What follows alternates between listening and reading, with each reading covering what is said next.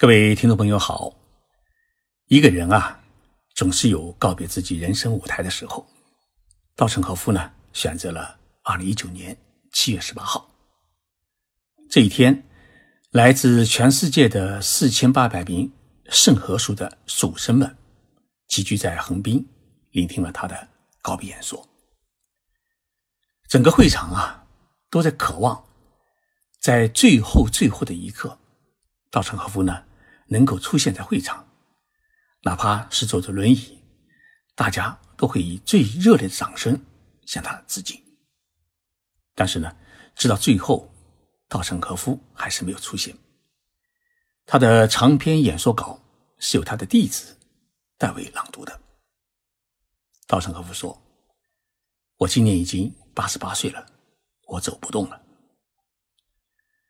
稻盛和夫就是这样给许多。热爱他的人留下了一大遗憾。稻盛和夫是谁呢？许多人一定会问。他就是被称为日本经营之神的京瓷公司的创始人。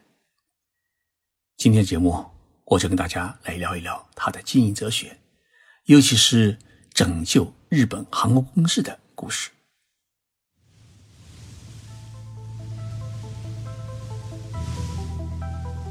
任你波涛汹涌。我自静静到来。静说日本，冷静才能说出真相。我是徐宁波，在东京给各位讲述日本故事。一九五九年，稻盛和夫呢，一个人他创建了一家公司，就叫京瓷。公司创立的第一年就实现了盈利，以后呢，公司不断的发展，每一年都是盈利。都没有出现过赤字。现在京瓷不仅生产具有精密陶瓷特性的各种零部件，而且呢还制造通信机件，比如说像手机，还有信息机器等等。京瓷已经成长为销售额达到一万六千亿日元规模的一个综合性茶商。稻盛和夫在离开京瓷的时候啊，交到接班人手中的是一家。七年不赚一分钱也能活下去的一个超级优质的企业。稻盛和夫有了经营之神的美誉，但是呢，他更喜欢人们称他是哲学家，因为他一直用自己的经营哲学在引领京瓷公司，影响日本后辈的企业家，包括日本首富孙正义，还有中国的阿里巴巴的马云。什么是？稻盛和夫的经营哲学。稻盛和夫在最后的演说当中，他做了这样的解读。他说：“如果把人生变作是一望无际的在大海海上航行的帆船，那么为了获得一个理想的美好的人生，首先呢，我们必须依靠自己的力量，是拼命的划船，同时也需要朋友伙伴们的支持和帮助。”但是，仅仅依靠这些还不能达到遥远的彼岸。只有接收到推动帆船前进的，在世间劲吹的塔里之风，才能把帆船驶向前人没有到达的远方的彼岸。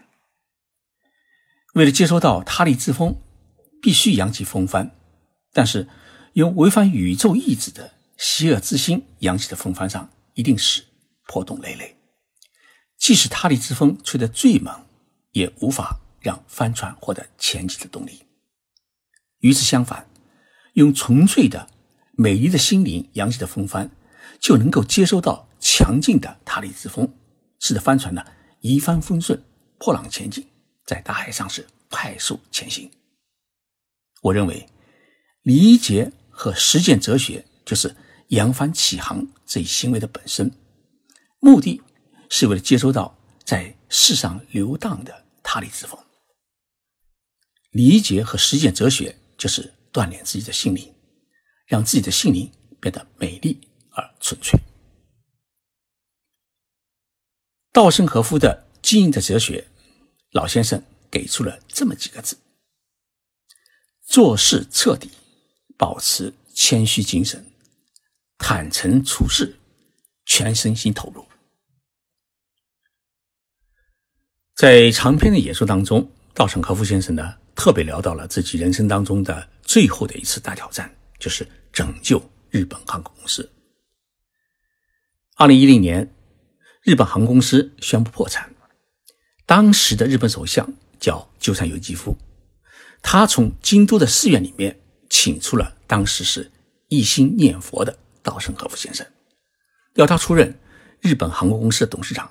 来拯救这一家日本最大的航空公司。当时呢，稻盛和夫已经是七十九岁。回忆这段经历啊，稻盛和夫在演说当中说：“从二零一零年开始的三年间，我参与了日本航空公司的重建。人们担心我可能是晚节不保，但是日航在二零一二年是重新上市，我顺利的完成了任务。重生以后的。”日本航空公司至今依然维持着高收益。是什么手腕让日本航空公司在短短的时间里面实现了凤凰涅槃的重生呢？二零一二年十月二十三号，我曾经在东京的日本外国记者俱乐部里面向他提问，并因此亲自聆听了稻盛和夫他讲述自己如何拯救日本航空的全部的秘密。我当时记下了稻盛先生这么一个秩序。他说啊，一九六二年以来，日本政府的企业再生资源机构是协助破产企业重建数，总共是一百三十八家，其中有将近半数的五十九家企业在重建过程当中呢，它是最终消失的，而重新获得上市的企业只有九家，而且从着手重建。到上市的最短时间也花了七年多时间。日本航空公司从宣告破产重建到重新上市，只用了两年零七个月的时间。所以许多人不相信我们，认为我们有些虚假的动作，而且还断言一定会出现第二次破产。我想媒体的怀疑是有根据的，因为日本航空公司在过去的几年当中，他已经宣布过多次的。重建计划，但是呢，最终都没有实现。最后，他不得不宣布破产。但是，我在这里可以很自豪的告诉大家，二零一一年度我们的纯利润已经达到了一千八百四十亿日元。预计到二零一二年，它将会翻倍。能获得这么高利的航空公司，在全世界是位数很少。而且，公司重新上市以后，政府通过再生资源机构。支援我们的三千五百亿日元的资金，我们不仅已经全额偿还，而且还多给了三千亿日元。在政府财政困难的情况之下，这也是算我们对国家的一个贡献。日本航空公司为什么能够在这么短的时间里面获得重生？许多的专家学者正在探讨其中的秘密。我想啊，除了金融机构免除了公司的债务。政府也提供了重建资源资金，还有广大的股东给予的理解和支持。如果一定要说出秘密的话，这个秘密会有五点：第一，是我以零工资的奉献给了全体员工最大的精神鼓励。我接受政府的邀请出任公司董事长时，已经是快八十岁的老人。在许多的员工眼里面，我是他们的爷爷、父亲或者叔叔。我一生与日本航空公司没有任何的关系，却愿意不领一分钱的工资，为日本航空公司重建奉献最后的力量，给了全体员工一个很好的榜样。第二，按照政府再生资源机构的重建要求，日本航空要裁员一部分人，但是同时也要保护更多的员工能够继续留在公司里面工作。我之所以答应政府的邀请到日本航空公司来当董事长，是认识到日本航空公司不能让它倒闭，不能让它来影响日本经济，要尽可能的保住更多人的工作机会。所以呢，虽然社会上面有各种议论和反对，甚至担忧之声，我还是以一种历史的责任感走进了日本航空公司。第三。我担任董事长以后啊，做的第一件事情就是要明确日本航空公司的经营目标，并将这一目标呢反复的向所有的员工传达，让每位员工能够时刻牢记自己要做什么，公司要做到什么。这一做法呢，与我创建和经营金丝公司，包括 KDDI 公司一样。我觉得企业是为了全体员工的幸福而存在的。企业如果仅仅是为了追求利益而不顾员工的幸福，那么员工的心就会离去。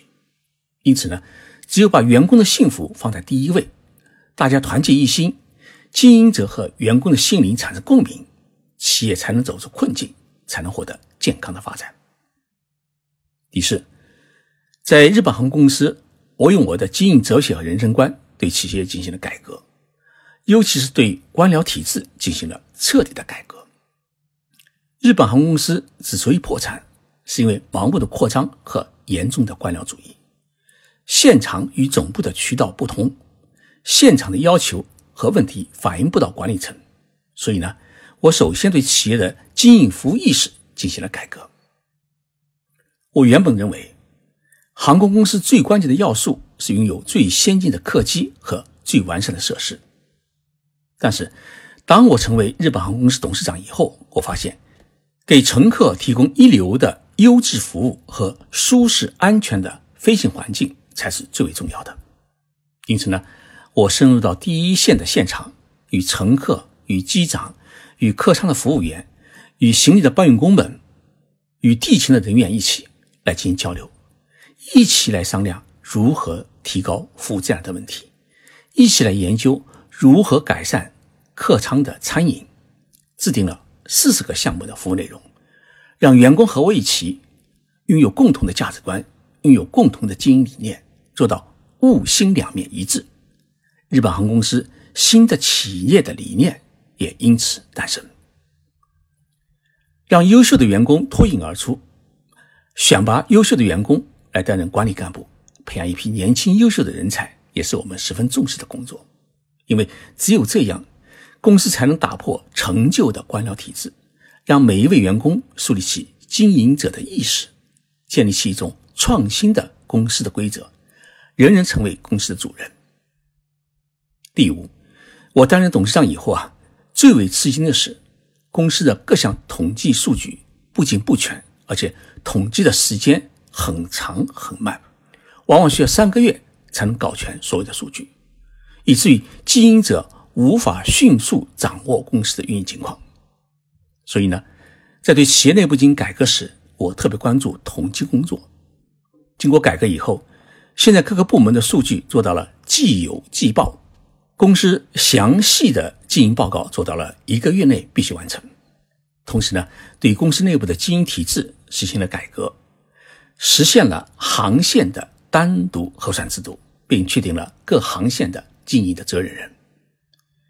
许多人认为啊，企业的经营最重要的是确立一个经营的战略，但是我认为，最重要的是那些看不见的公司的风气和员工的意识。也就是说，如果每一个员工都能够以自己的公司而自豪，都能够发自内心的为公司服务，那么这家公司就一定会发展的很好。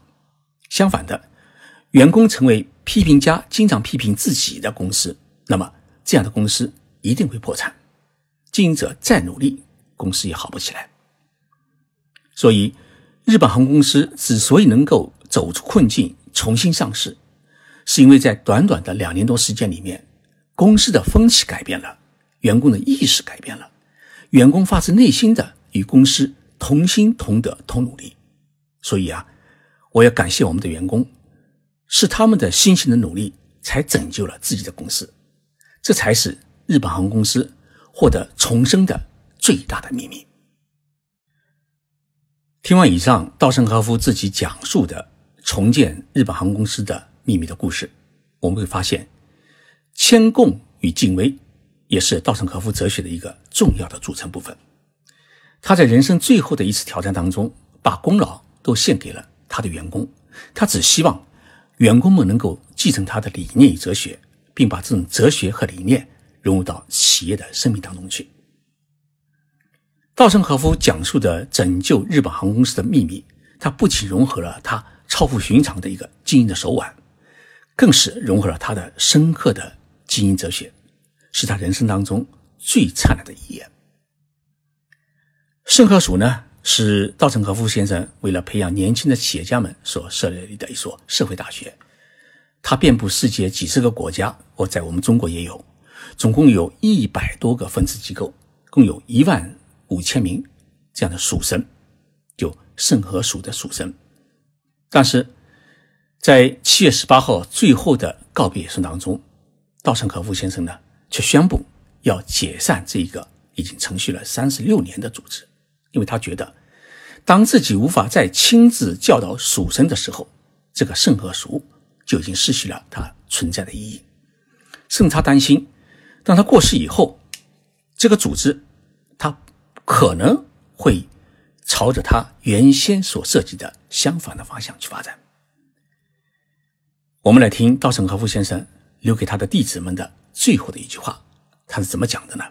他这么说的：“作为灵魂之友的属生们，你们在我的心中永生。同样，我祈愿。”在大家往后的企业经营当中，我的哲学也能获得永生。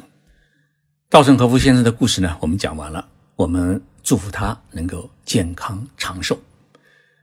同时呢，他的著作像《活法》和《干法》已经在我们中国出版，大家呢在网上书店上面，呃或者大的书店里面都可以买到。